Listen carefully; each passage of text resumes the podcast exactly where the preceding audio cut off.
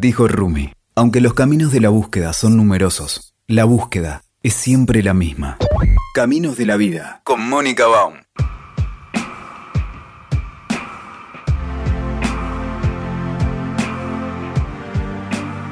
Bueno, hoy estamos con una persona que, me, interesa muchísimo entrevistar, no solamente porque tiene una tonada interesantísima, porque nos está hablando desde España en este mismo momento. ¿Cómo estás, Juan Manuel García López? ¿Cómo te va?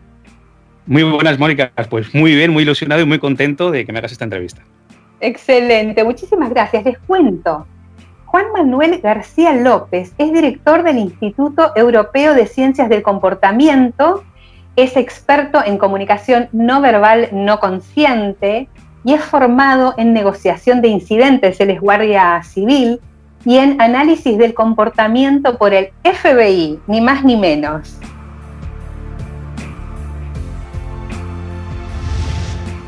siento unos nervios bárbaros, Juan Manuel, porque siento que vos ya me estás observando y estás viendo, esta persona será un, este esta microexpresión. ¿Cómo es esto de la comunicación no consciente?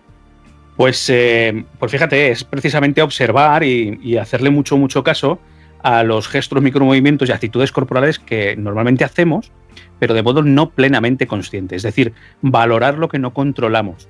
O como decía eh, como decía el mismo Freud, ¿no?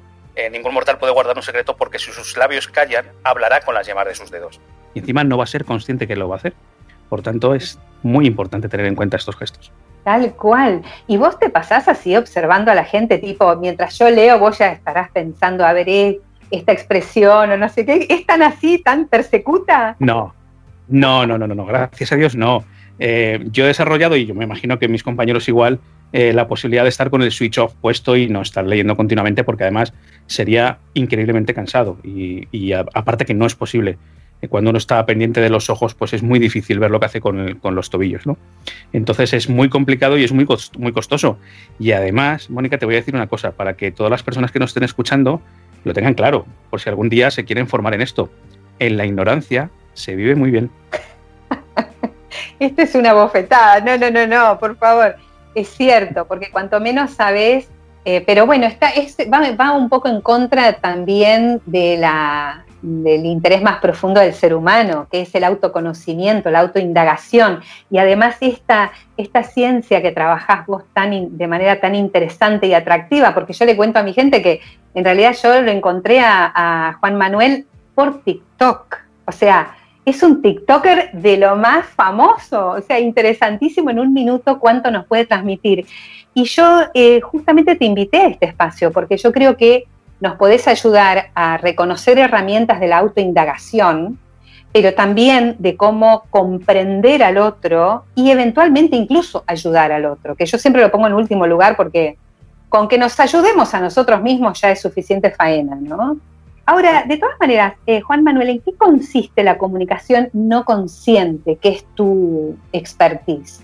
Pues mira, consiste en eh, leer mucho más allá de lo que inicialmente nuestros ojos pueden ver y darnos cuenta que existen gestos, existen respuestas incluso fisiológicas que tienen una, que tienen una interpretación muy clara.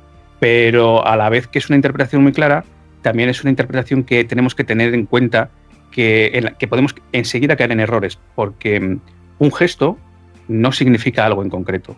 Un micropicor no siempre significa algo, sino que tenemos que tenerlo en cuenta y valorarlo siempre junto a otros gestos, valorando el contexto, valorando el baseline de la persona y sabiendo cómo comunica de una manera normal. Por lo tanto, eh, quien tenga la impresión o quien piense que el conocer la comunicación no verbal no consciente de una persona o aprender esta técnica es algo sencillo y que uno más uno va a ser dos siempre, pues no, lo siento, pero, pero si somos eh, profesionales y, lo hacemos bien, no es tan sencillo, no es tan fácil, no, eh, existen muchísimas variables y muchos elementos modificadores que tenemos que tener en cuenta. Entonces es un gran arma, pero es un gran arma cuando se utiliza bien, porque si no lo utilizamos bien, podemos incurrir en errores muy graves. Claro, claro, me imagino. Qué bueno que lo digas. Vos de todas maneras, en, tus videos y en tus exposiciones comentás de varias ciencias de las cuales vos te nutriste para incluso ofrecer esta formación que están ofreciendo ustedes desde el Instituto Europeo de Ciencias del Comportamiento, que de paso pasamos la info para que la gente, los que estén interesados, porque se pueden formar online, me imagino, hoy también. Pero, ¿en, qué, ¿en qué se basan? ¿En qué conocimientos ustedes se basan para ofrecer esta formación o trabajar? Pues mira, em, los que estamos en este mundo, yo siempre digo que somos frikis del conocimiento y de la, y de la, y de la formación y estamos en continuo proceso de, aprendizaje. Entonces yo, gracias a, primero a mi profesión como guardia civil, pues empecé a conocer el funcionamiento del cerebro, el cómo nos comportamos cuando estamos en diferentes situaciones emocionales. Y eso es lo que eh, de inicio pues, em, eh, me hizo indagar. Y tuve la grandísima suerte de que en mi trabajo me dijeron, fórmate para crear un verdadero protocolo de actuación para eh, trabajar con personas. Y yo me formé en muchas cosas, muchísimas. Yo me he formado en, grafología, me he formado en morfopsicología, me he formado en sinergología, en comunicación no verbal de la rama de Paul Ekman, de David Matsumoto, de, de, muchísimas cosas. ¿Qué es lo que he hecho yo al final?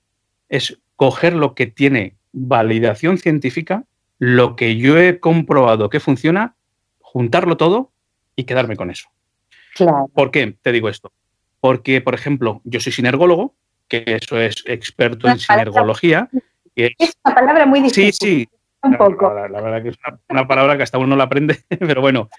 Y bueno, me, fascina la sinergología, pero también es verdad que tiene sus luces, pero también tiene sus sombras. Entonces hay, eh, pues hay partes de la sinergología que tienen evidencia científica, pero hay partes de la sinergología que no tienen evidencia científica, que está en proceso de que la tenga o que no la tiene y que yo he podido comprobar que sí que me funciona o he podido comprobar que no me funciona. Entonces, esto ya es en el carácter profesional de cada uno y en la moral de cada uno, el cogerlo y el mm, agregarlo, digamos, a nuestra mochila de cada uno. Pues por un lado está la sinergología, como bien digo, y te voy a hablar de lo que me, con lo que me he quedado, ¿vale?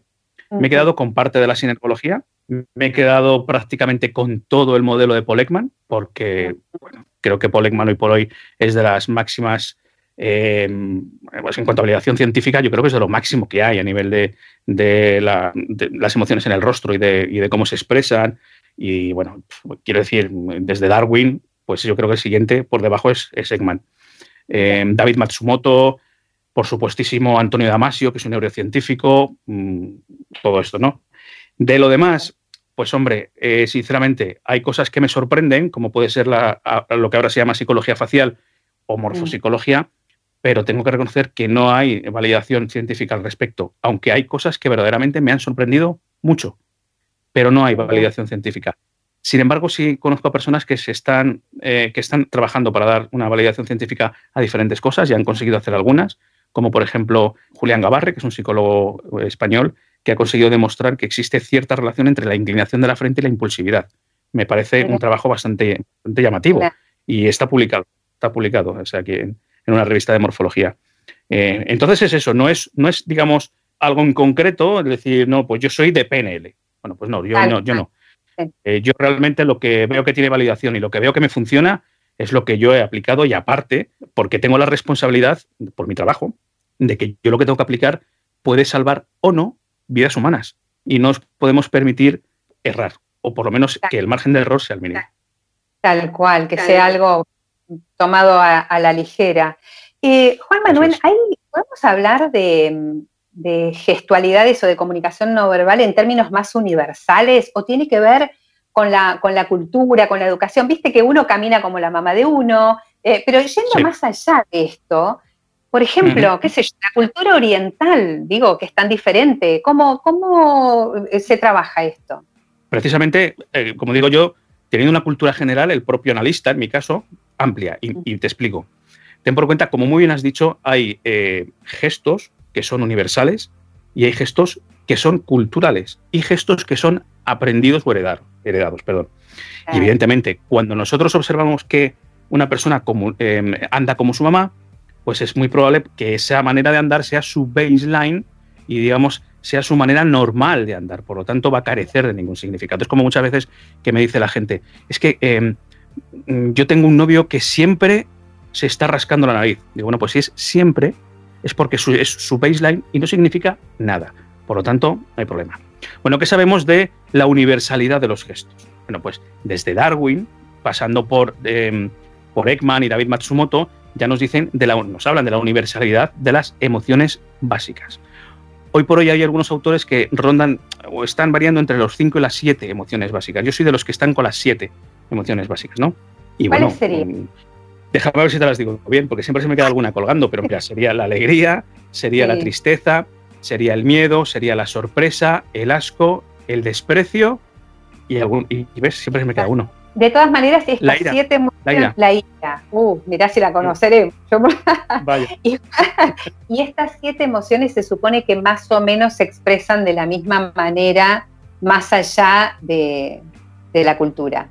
Sí, sí, incluso en primates se llegan a observar. Em, entonces, por eso digo, eh, fíjate, Polekman, el propio Polekman, llegó a convivir con tribus amazónicas y africanas en las cuales nunca había, nunca había habido ningún contacto con ninguna otra cultura por ejemplo, simplemente para estudiar los movimientos de las cejas en las emociones.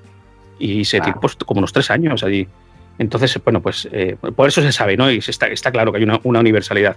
Pero claro, existen otro tipo, otro tipo de gestos que, aunque sean automáticos y sean conscientes, tienen que ver mucho con la cultura. Por ejemplo, eh, cuando nosotros movemos las manos, eh, no solamente es mover la mano izquierda o mover la mano derecha, sino que nuestra mano izquierda o derecha se puede ir hacia la izquierda de nuestro cuerpo o hacia la derecha de nuestro cuerpo indicando en la mayoría de las ocasiones un hecho pasado o un hecho futuro. Fíjate, si tú, por ejemplo, dices, eh, ayer estuve con mi mamá y mañana voy a ir con mi papá, yo te aseguro que salvo que tengas algo que te lo impida, tú vas a hacer hacia la izquierda el que ayer estuviste con tu mamá y vas a hacer hacia la derecha que mañana estarás con tu papá. Qué curioso. y yo lo vamos a hacer así. Aunque no tiene un origen neurológico, sí tiene un origen cultural. Y tiene un origen, y digo que no tiene un origen neurológico porque muchas personas se piensan que por hacerlo de manera no plenamente consciente pues tiene que ser un origen neurológico y no lo es.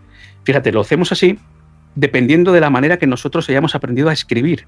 Si nosotros escribimos de izquierda a derecha, el principio de la línea va a estar a la izquierda, luego el pasado de la línea va a estar a la izquierda y el futuro a la derecha. Por tanto, izquierda pasado, derecha futuro. ¿Por qué lo sabemos? Pues porque además los árabes o quien se ha culturizado en lenguas semíticas lo hacen al revés.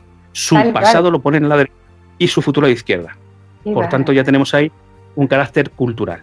Y, de otra manera también, y, al revés, entonces. O sea, me iría, claro. con la mano izquierda en lugar de la derecha, siguiendo el ejemplo.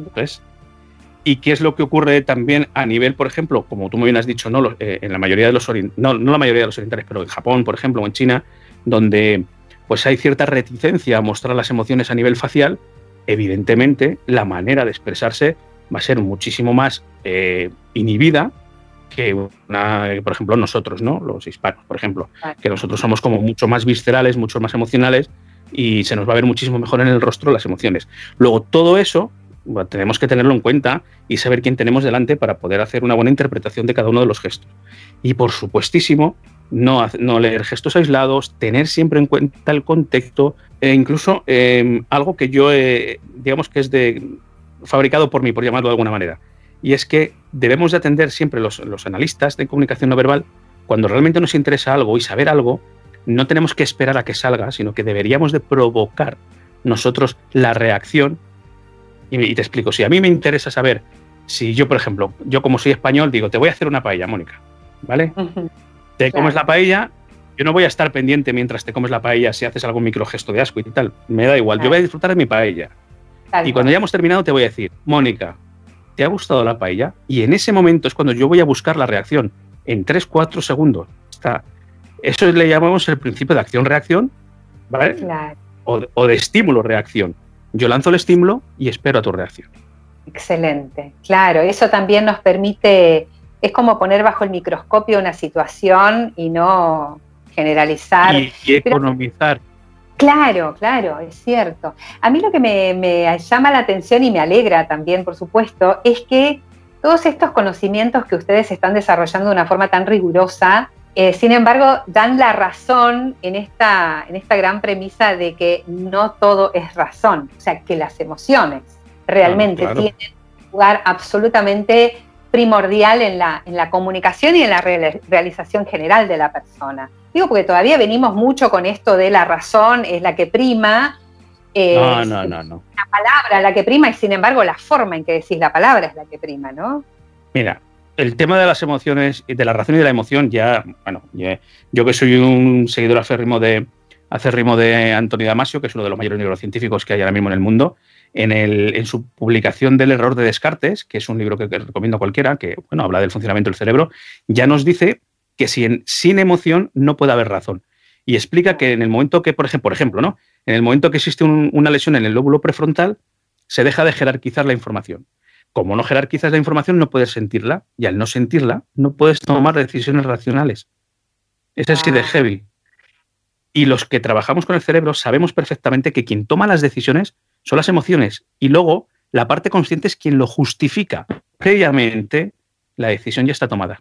Esto me encanta porque la verdad que eh, es, es, tan importante darle el lugar que corresponde a la emoción. Yo soy docente de comunicación y siempre le digo a mis alumnos de locución, donde trabajamos mucho con la voz, o sea, y que, realmente lo más importante no es lo que decís, sino el cómo, o sea, cómo le imprimís emoción, cómo le imprimís convicción, por ejemplo, que si no tenés convicción se te va a notar, obviamente que no, no tengo esas herramientas, pero me parece súper interesante. Juan, ¿y ustedes cuando, em, por dónde se empieza? O sea, ¿cómo es la lectura de, de la comunicación no verbal en una persona? Bueno, pues para hacerlo bien, y, te digo para hacerlo bien y en teoría, eh, tenemos que hacerlo siempre de lo más global a lo más concreto. Es decir, yo no veo que tú te tocas la nariz y digo, se acaba de tocar la nariz, Mónica me está mintiendo. Esa es una de las mayores barbaridades y aberraciones que podemos escuchar. Primero, porque no, no es verdad que quien se toque la nariz cuando está hablando que mienta. Y segundo, porque es un gesto que puede significar que tengas una rinitis, que estés resfriada, que cualquier cosa. Por tanto, yo primero tengo que observar qué es lo que ocurre en la generalidad de tu cuerpo si ha habido cambios generales, si tu cuerpo está inclinado hacia mí porque tiene interés, si está aversivo hacia mí porque se está yendo hacia afuera, si me mira de frente, si no me mira de frente, si mi inclinación de cabeza es igual que la tuya. En definitiva, mirar de manera general el cuerpo. Después de, ver cómo, qué es lo que ocurre con esa generalidad, damos un paso más y lo que tengo que observar es, es, si en tus articulaciones o en tu, digamos, hipertonía o hipotonía muscular existe cierta tensión o no porque después el microgesto, que es lo que normalmente siempre nos fijamos, pues tiene una, tiene una, variación diferente si está relajada o si no está relajada. Por tanto, vamos de la, visión general a lo más concreto, desde esta estatua que hablamos, de cómo te veo en general, al micromovimiento, al movimiento de ceja, al micropicor, a lo que sea. Pero teniendo en cuenta todo esto, y en este, en este sentido y en este orden, para no cometer errores. Y por supuesto, como siempre digo, teniendo en cuenta el baseline de la persona, teniendo en cuenta el contexto. Por eso, eh, una recomendación que yo doy siempre es cuando tú realmente tengas interés en, analizar qué es lo que va a ocurrir a nivel corporal con una persona, no entres en la entrevista directamente para analizar. Por lo menos conversa 20 minutos, 30 minutos de algo y que no le ponga tenso. ¿Por qué? Porque tú ahí vas a poder observar cuál es su baseline real y vas a poder luego observar cuáles han sido las variaciones. Por tanto, eh, llegas a la entrevista con unas coordenadas 0-0 desde donde partir. Y eso es importantísimo. Fantástico, fantástico. O sea que esta expresión de los ojos son el espejo del alma tiene mucho que ver. Es, cierto, digamos, de alguna manera. Es como que el, los, igual vos también en, en tus videos y en tu material hablas mucho de las manos que tienen un valor. ¿Qué onda? ¿Cómo es eso? ¿Son frases hechas? Los ojos dicen mucho, Mónica, pero eh, yo sé más de que el cuerpo es el espejo del alma. El cuerpo en general. Mira, para que te hagas una idea, porque muchas veces cuando si yo te digo, eh, Mónica, intenta ver cómo me encuentro yo, cómo estoy yo ahora mismo. Tú lo que haces es fijarte en, mis ojos y en mi cara. Y ya está. Mira, hay, una, hay un estudio de hace, hace por lo menos 12 o 15 años de la Universidad Hebrea de Jerusalén, que hace con una universidad eh, estadounidense, en la que ponen eh, tres grupos diferentes, cada grupo creo recordar que eran de 200 personas, a las cuales le dan, ¿vale? La foto de un tenista, en una posición en concreto, haciendo algo en concreto. Al grupo A le da eh, la foto entera, al grupo B le da solamente la cara y al grupo C le da solo el cuerpo. Entonces ah. les dicen, ¿qué emoción siente el tenista?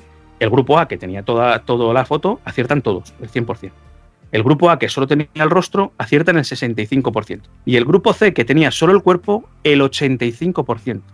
Por tanto, aciertan más quien se fijó solo en el cuerpo que quien se fijó solo en la cara. ¿Por qué? Porque en muchas ocasiones cuando nosotros alcanzamos niveles emocionales muy altos, es muy difícil diferenciar la alegría del dolor, por ejemplo. El rostro puede ser muy parecido. Sin embargo, en el resto del cuerpo es donde vamos a marcar la diferencia. Por tanto, ya no es los ojos son el espejo del alma, ni siquiera el rostro es el, espejo del alma, sino el cuerpo entero es el espejo del alma. Nos dice una cantidad de información, si la sabemos apreciar y la sabemos ver, increíble. Qué bárbaro. Vos estás un término, mejor dicho, lo creaste, lo cual, como te decía hoy fuera de, la grabación, me, resulta muy respetuoso de las personas que se atreven a crear una terminología porque se han creado nuevas ideas y nuevos, eh, nuevos hallazgos y entonces el idioma necesita adecuarse, que por ahí es diferente a, modas, ¿no? O a, posturas eh, e, X, ¿no? Entonces, vos hablas del expego. Contame un poco qué significa el expego. Te cuento, pero en honor a la verdad, Mónica, no, la palabra no es invención mía, es invención de Philippe Turset, que es el, el, digamos, el padre de la sinergología, que lo que hace es, bueno, pues en, su idioma en francés genera una palabra parecida, que es expansión del ego. El, expego, eh, bueno, es algo muy, muy viejo, muy antiguo, lo que pasa es que ahora le damos un nombre y le damos una valoración y, lo ponemos en, un lugar muy importante a la hora de comunicar. Y, todo el mundo se va a dar cuenta y que es muy evidente, pero el tenerlo en cuenta es muy importante. Te explico, fíjate. El expego es la expansión del ego, o dicho de otra manera, el ganar espacio, ¿no? el, ocupar más espacio. Claro, eh, ¿quién ocupa más espacio? ¿Quién, de repente se hace más grande? Pues, por ejemplo, un reptil cuando se siente amenazado, se hincha, se hace más grande, ¿no? O cierto, el león con la melena, los gatos se erizan el pelo y se, se, encurvan o se encorvan, efectivamente, pues eh, eso es una manera de hacer expego, ¿no? De, de, hacerse más grande. ¿Qué es lo que ocurre en el ser humano? En el ser humano ocurre exactamente lo mismo. Lo que pasa es que tiene la misma interpretación y alguna más. Y me explico. Cuando tú ves a una persona andando por la calle con el mentón levantado, sacando pecho, con los brazos abiertos, tú dices, mírale, es que se le ve que es un tío que confía en sí mismo, es una persona con una autoestima importante. Es decir, cuando uno tiene una gran autoestima y está muy confiado en sí mismo, se hace más grande, se, se deja ver. ¿Qué es lo que ocurre cuando una persona está con una depresión, triste y mal? Lo que hace es todo lo contrario, se achica. Es decir, el expego desaparece, todo lo contrario. Claro, esto ocurre y se da esta interpretación además de la que se le da a nivel animal, el deseo de actuar, el deseo de atacar, que también es muy importante para la prevención de las agresiones el tenerlo en cuenta. Así que, sí, sí, es un, es un, gesto muy bonito.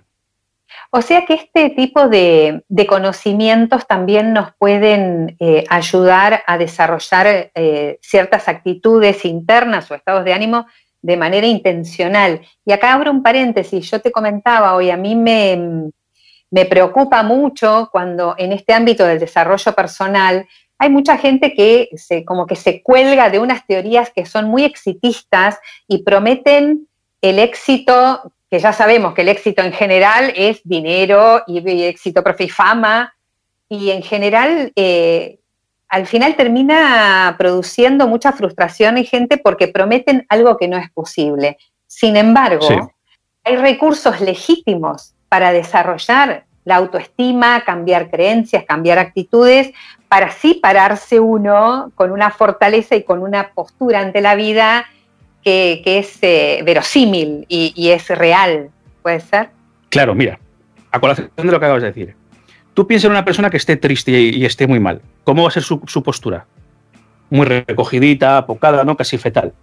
Sin embargo, una persona que está muy contenta, está feliz y está dando un paseo porque va a a alguien que le encanta y está muy, muy, muy, muy feliz. Pues con una postura de expego que hablábamos antes. Por tanto, llegamos a la conclusión de que un estado mental positivo genera una actitud corporal expansiva y una, actitud mental negativa lo que hace genera una, pues una actitud corporal, digamos, más encorvada. ¿Y esto es bidireccional? Ahora nos preguntamos, esto lleva una dirección, pero ¿puede llevar la otra? ¿Puede ser que si yo genero una postura grande, un expego grande, va a ocurrir que voy a tener una mentalidad positiva o mi actitud mental va a ser mejor? Pues podría ser. ¿Podría ser o no podría ser? Bueno, pues ahora nos vamos al 2010. Amy Cuddy, eh, Jab y Courtney, el de la Universidad de Harvard. Eh, concretamente, Amy Cuddy la recomiendo muchísimo porque tiene una charla TEDx preciosa de la que habla precisamente de esto. Bueno, pues ella es una psicóloga, una doctora en psicología de la Universidad de Harvard. Y lo que hace es un estudio en el que ve qué es lo que ocurre a nivel hormonal en el cuerpo de las personas cuando generan una postura de empoderamiento. ¿Y qué es lo que ocurre? Pues algo tan sencillo y tan poderoso que las personas que generan una polaridad expansiva aumentan los niveles de, testosterona y disminuye la hormona eh, cortisol, que es la hormona del estrés. Por tanto, simplemente con este hecho ya te está generando una actitud mental diferente. Ahora eres tú quien tiene que trabajar para llegar al éxito. sea, esto no es magia. Esto te va a poner una base, te va a poner una predisposición. Ahora hay que trabajarlo. Pero ya partes de una posición muy buena.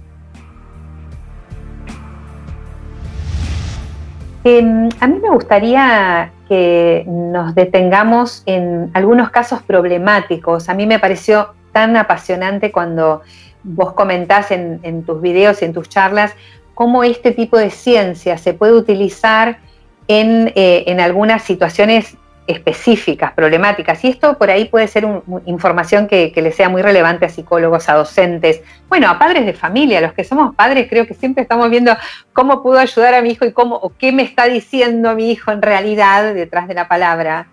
Eh, y me gustaría eh, trabajar sobre algunos temas como por ejemplo la detección de adicciones, el suicidio, el bullying, eh, la violencia incluso, que, digamos no necesariamente física solamente, ¿no?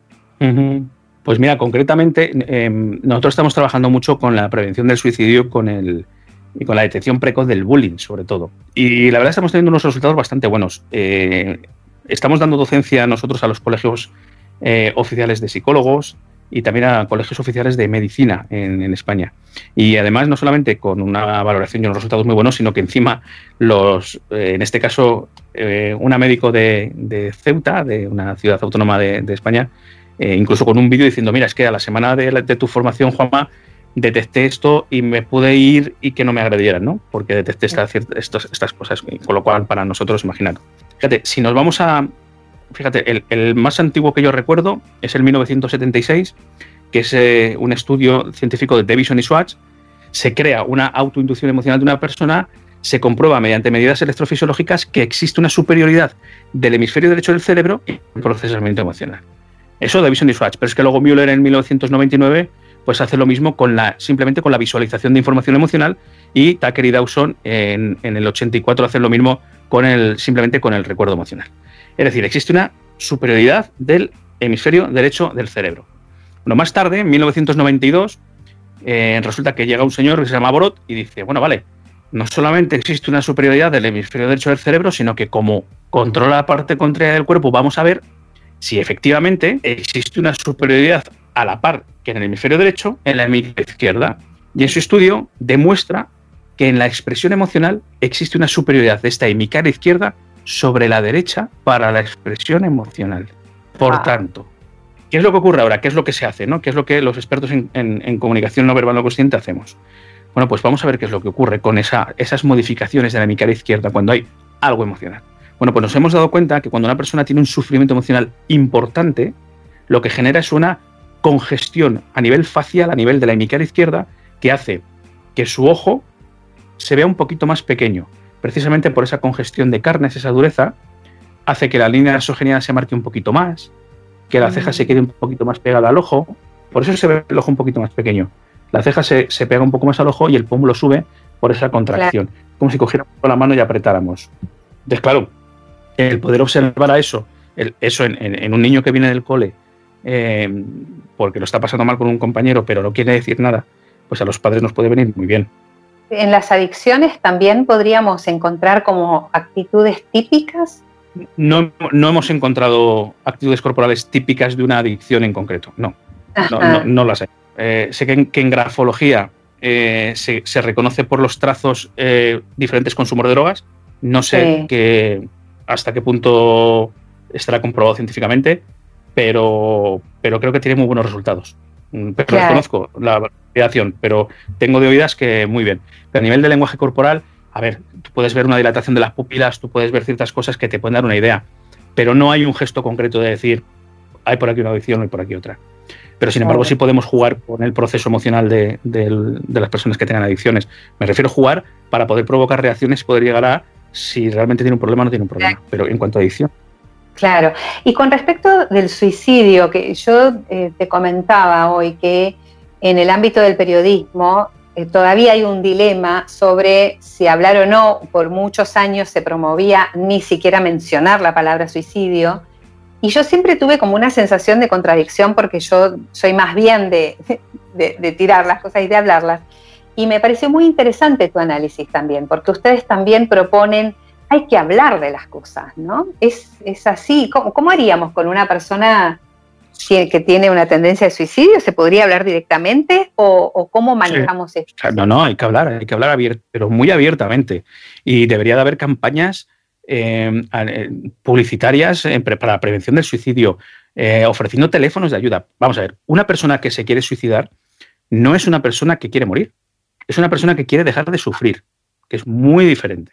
Por tanto, vamos a ofrecer ayuda, vamos a Mm, ofrecer teléfonos de, mm, para que puedan llamar, para que puedan pedir consejo, eh, pues, atención, médica. Mm, vamos a formar a los profesionales para poder detectar personas con riesgo suicida. Sabemos que más del 90% de las personas que suicidan, se suicidan la semana anterior han estado en el médico de atención primaria y van y preguntan y bueno, no, hablan abiertamente de la tendencia suicida, pero, pero están. Entonces, eh, hay que hablar, hay que hablar. Incluso si nosotros tenemos la sospecha de que alguien tiene una ideación suicida, se le pregunta abiertamente, oye, ¿no estarás pensando en quitarte la vida? No hay ningún problema. No hay ningún problema. Es demasiado tabú, es demasiado tabú y eso es peligroso también. Eh, yo no sé dónde, dónde vivís vosotros, pero aquí en España eh, llevamos muchísimos años con las mismas cifras de suicidio. Es decir, el no hablar del suicidio, vemos, está claro, que no hace nada, absolutamente nada. Y, hay otros, otra serie de estudios que se ha comprobado que hablar del suicidio reduce perfectamente y significativamente el hecho de que la gente se suicida. No es verdad que el hablar de, que salga una que salga una noticia de suicidio luego vayas a imitar, luego vayas a pensar más, porque las estadísticas son las mismas y no, y no hay nada comprobado al respecto. Lo que sí está comprobado es que si tú ofreces ayuda, si tú ofreces posibilidades, las personas se pueden agarrar a más sitios que si no lo tienen. Entonces, por supuesto que hay que hablar abiertamente, sin lugar a duda. Sí, sí, sí. Y también un poco en la misma línea está el tema de la violencia. En Argentina hay una campaña hace muchos años ya, afortunadamente, por un lado, o sea, esto de promover, hablar del tema de la violencia, que habitualmente por una cuestión también física es más del hombre hacia la mujer, pero también hay casos de mujeres contra hombres, de los cuales se habla menos, también por una cuestión de tabú. Pero mi pregunta era si em, hay, vos contabas hoy el caso de esta mujer, pero digo, ¿cómo hay señales eh, de un violento, o sea, de una persona violenta para generalizar un poco? en su cuerpo, en su, en su comunicación? Sí, sí, claro que las hay. Sobre todo cuando la violencia. A ver, una persona violenta de por sí se va a activar cuando ha habido un estímulo que le pone violento. Pero cuando, sobre todo en los casos de violencia de género o de esa violencia incluso psicológica dañina sobre una mujer, se puede detectar perfectamente en la interacción con esa mujer. Y además tú lo puedes ver si estás, eh, digamos, en una perspectiva lejana, tú vas a ver cómo se comporta con una persona, una persona ajena a la pareja y con la pareja. Y vas a ver cómo todas sus actitudes corporales cambian absolutamente con la pareja. Y, mm, por ejemplo, hay más tensión en las mandíbulas, hay enfoques visuales mucho más activos, hay ejes de la cabeza mucho más altos, se genera un poquito más despego. Entonces sí que hay actitudes a nivel facial, a nivel de las emociones, vas a ver ira, mucha ira, vas a ver asco, vas a ver desprecio a nivel de microexpresiones faciales. Y encima el, agresor o el, o el maltratador no se da cuenta de que lo está haciendo pero se ve muy bien. Incluso se ve mejor cuando tú puedes ver la diferencia en las interacciones con otra persona diferente a con su pareja.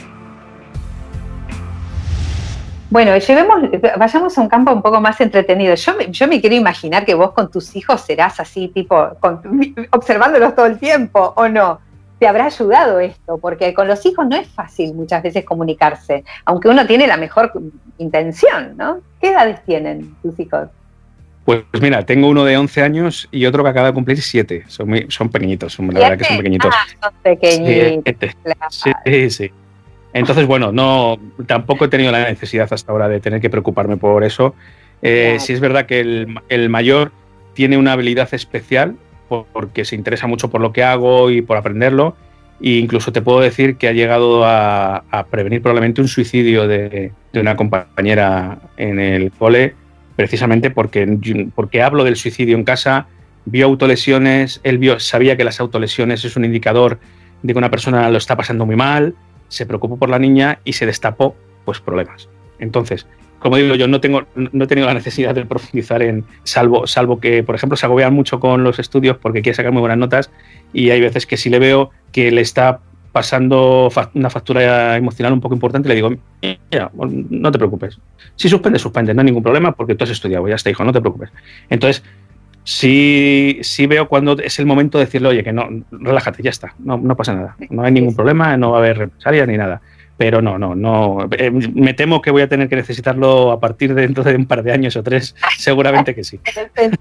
Sí, pero yo te digo que también hay, hay muchos mitos con la adolescencia, porque mis hijos, de hecho el mayor ya está saliendo de la adolescencia y no es necesariamente tan traumático. Yo creo que cuando, cuando hay una habilitación de, cierto tipo de comunicación, sobre todo, que no necesariamente tienen que ser los abrazos y los besos o las palabras, sino esta habilitación del otro a como es, no necesariamente las adolescencias tienen que ser traumáticas. Yo te digo que, estoy un poco con esa campaña de decir, a ver, estos estereotipos, viste, nuevamente, de que los padres no sobrevivimos a la adolescencia y no es tan así. No, no, me parece que no. Así que, bueno, mira, yo me quedaría un montón más, estoy revisando acá. Eh, vos, lo último que te pregunto, Juan Manuel, porque si no te voy a robar todo tu tiempo, pero vos un término que usás bastante es el tema de la escucha activa. Me gusta mucho esa expresión, que es muy del coaching también, es un término propio del coaching, explícame un poco el concepto este, porque en tu caso sería no solo auditivo, ¿no? La escucha sería también como visual, si se quiere, ¿no? Sí, mira, Mónica, ¿tú conoces el ting? Es un ideograma chino, se llama ting. El mm. ting significa escuchar en chino. Ah. escuchar en chino se dice ting. Pues el ting, que es una figura, unos dibujitos, se forman por otros ting diferentes, por otras figuras, y cada una de estas figuras te voy a decir lo que significa. Es decir, la palabra escuchar en chino está formada por la palabra ojos, por la palabra oídos, se escucha con el oído, por la palabra corazón, es decir, wow, con el corazón, con atención plena, es otra de las palabras que salen, y rey o reina, es decir, vamos a escuchar con los oídos, escucharemos con la vista, con atención plena, con las emociones y como si escucharas a tu rey o a tu reina. Ese es el dibujo que está en algunos escudos de, algunas, eh, algunas oficinas importantes de los Estados Unidos, como, bueno, no, recuerdo ahora, creo que alguna oficina de comunicación incluso, donde, donde preside eh, todo esto. Fíjate, es importante. Por tanto, esa es la base de la escucha activa. ¿Qué es la escucha activa? Es escuchar a una persona y hacerla ver además que realmente la estás escuchando. Claro, esa es la base de cualquier, de cualquier eh, coach, de cualquier coach, perdón, de cualquier psicólogo, pero vamos a ir más allá a ver, la escucha activa, ¿qué es? Es una técnica en la que yo eh, gesticulo con la cabeza diciendo como que sí te estoy escuchando, eh, hago ajá, ¿vale? te estoy entendiendo, repito las, las últimas ideas, mm, parafraseo, resumo, pero ahora doy un paso más. Ahora, nosotros vamos a parpadear de manera emocional cuando yo sepa que tú me estás contando algo emocional, como acabas de hacer ahora mismo. Es decir, tú me acabas de decir algo de, eh, por ejemplo, mm, sufrí mucho cuando murió mi padre y tú directamente en ese momento haces un parpadeo lento y dices, entiendo que perder a un padre tiene que ser muy duro. ¿Qué es lo que ocurre? Que en las neuronas espejo de la otra persona acaba de detectar un gesto emocional. Por tanto, acabáis de conectar muchísimo mejor.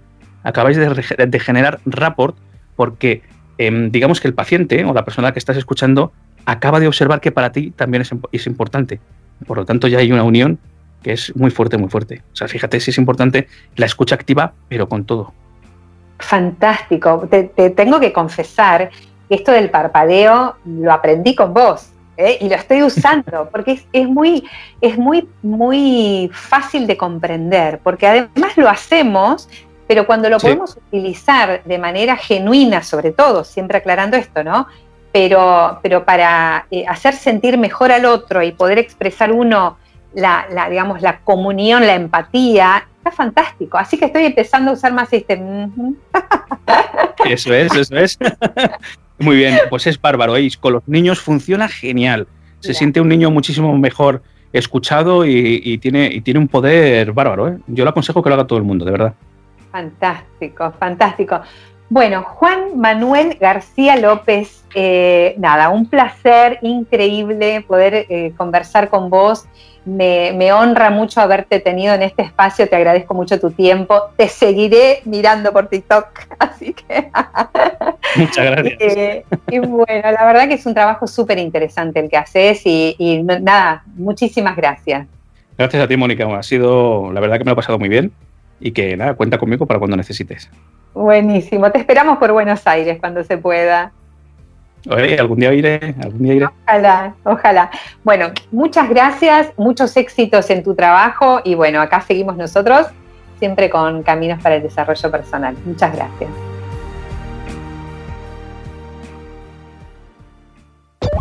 Escuchaste Caminos de la Vida con Mónica Baum. WeToker. Sumamos las partes.